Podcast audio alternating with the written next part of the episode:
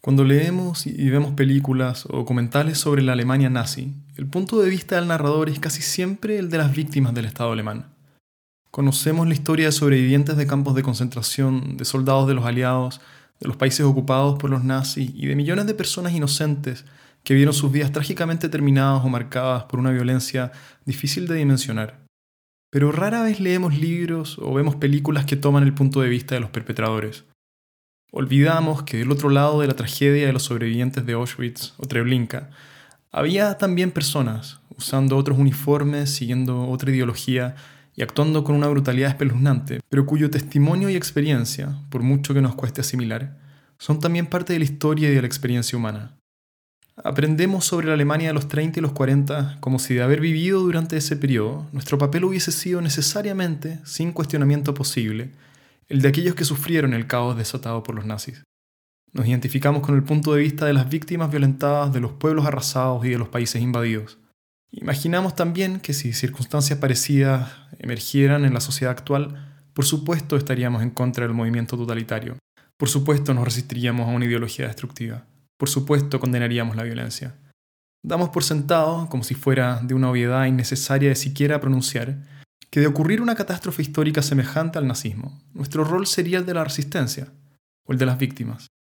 Pero ciertamente sabemos que alguien ocupó el papel de los perpetradores. Sabemos que los nazis eran también personas, tan miembros de la especie humana como nosotros.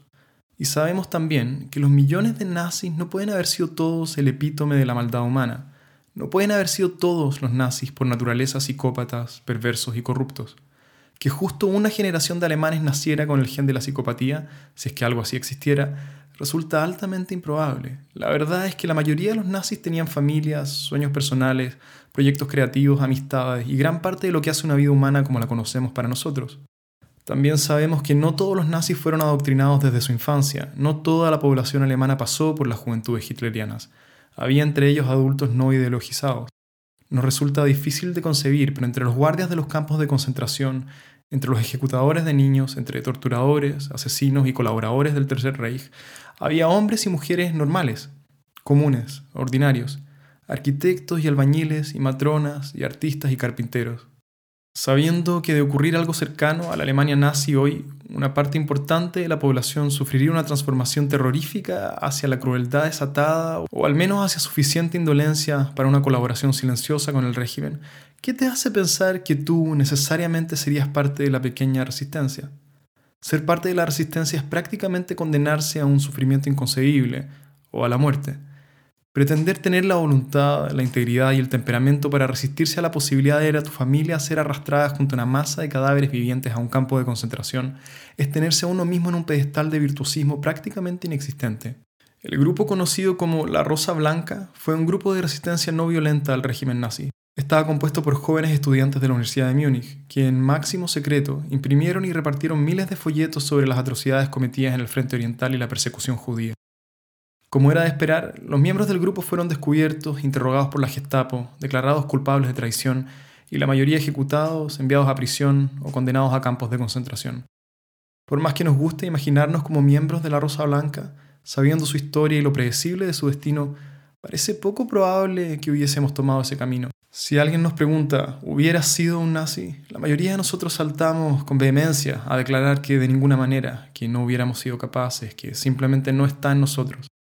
Pero atribuir malevolencia, crueldad y capacidad destructiva automáticamente a otros, a una especie de error de fábrica en otros, inconcebible en nosotros y contra la cual nos posicionamos inmediatamente en antagonismo, no habla de una nobleza interior intachable, ni de una superioridad moral. Más bien habla de una ceguera interior y de una ingenuidad moral.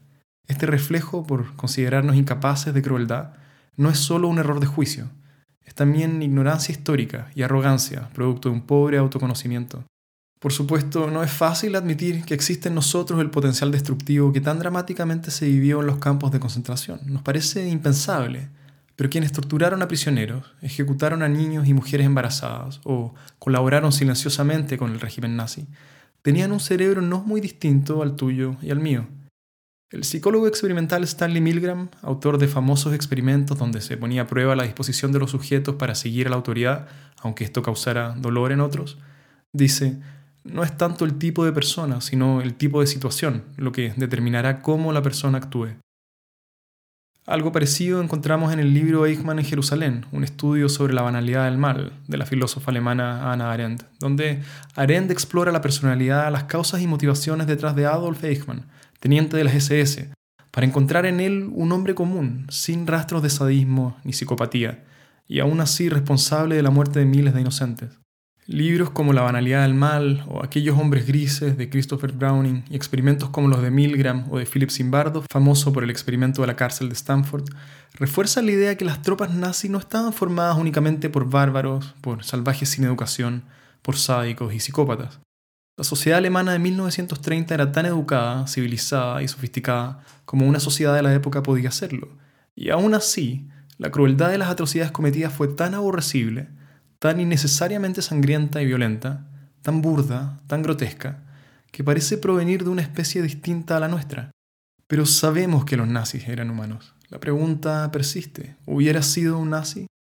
Si toda la sociedad se transforma en una máquina de guerra, en un aparato de exterminio, si la mayoría de quienes te rodean se vuelven fascistas, ¿podrías resistirte? ¿Quién no estarías dispuesto a hacer para salvar la vida de tus hijos? El psicólogo canadiense Jordan Peterson dice que lo más probable es que no hubieses arriesgado tu vida por proteger a Ana Frank. Lo más probable es que hubiese sido un nazi tocando la puerta donde Ana Frank se escondía para encontrarla. El que la historia nazi se trate en parte, en este sentido hipotético, de ti y de mí, debería darnos pausa y algo de miedo. La posibilidad de haber sido un nazi, el que nuestro potencial destructivo pueda llegar a extremos previamente impensados, nos debería llevar a una real examinación de nuestro carácter y a revisar qué tan confiable como predictor de nuestra conducta es ese reflejo por posicionarnos automáticamente en antagonismo a un potencial régimen totalitario. Podemos investigar, usando como proxy nuestra vida diaria, qué tan fieles somos a lo que sabemos es correcto en las dimensiones de la vida que están a nuestro alcance. Por supuesto, los dilemas que enfrentamos en nuestros días son muchísimo menos escabrosos y retorcidos que ser llamado a delatar a tus vecinos por el simple hecho de ser judíos, pero aún así, cada día nos presenta una serie de oportunidades donde podemos optar entre hacer lo que sabemos es lo correcto y la salida fácil y cómoda o falsa, tramposa y mentirosa. Muchos de nosotros suponemos que en instancias extraordinarias, cuando las consecuencias sean realmente decisivas, actuaremos con una altura moral superior a la que ejercemos día a día, y que para las decisiones menores, cotidianas, podemos relajar nuestros principios, como si de ser exigidos más que nunca, un noble reflejo subterráneo alojado en lo más profundo de nuestro ser, fuera a despertar para tomar el timón en sus manos. Y puede que en algunos casos esto se cumpla, si de golpe nos encontramos en una situación donde nos vemos tentados a ceder nuestros principios, puede que seamos capaces de resistirnos. Pero parte de la ilusión está en creer que esos momentos aparecen de la noche a la mañana. Esos momentos en apariencia decisivos son en su mayoría parte de un proceso gradual, donde la persona ha cedido terreno paulatinamente, volviéndose insensible de forma progresiva. Tu primera evasión de impuestos no será a través de un lobby multimillonario, será una sutil modificación a tu declaración de ventas. Tu primer robo no será la bóveda del Banco Central, será un dulce en el kiosco de la esquina. Y asimismo, los miembros de la SA no amanecieron un día uniformados con camisas pardas, sorprendidos por su nuevo rol. Su degradación moral fue gradual, al menos en la mayoría de los casos. Hoy vivimos en un mundo en el que quedan cada vez menos sobrevivientes de la Segunda Guerra, tanto víctimas como perpetradores.